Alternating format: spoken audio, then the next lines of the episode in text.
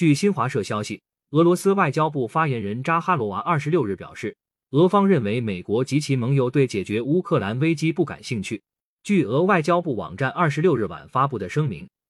扎哈罗娃在回应北约成员国领导人二十五日的视频峰会时说。北约国家不愿谈判，且缺乏在平等和不可分割安全原则基础上真正加强欧洲安全的意愿。北约打算继续向乌克兰提供包括防空导弹系统在内的武器装备，这说明美国及其盟友对解决乌克兰危机不感兴趣。扎哈罗娃说，北约在俄罗斯邻国领土上发展军事存在，利用邻国资源遏制俄罗斯。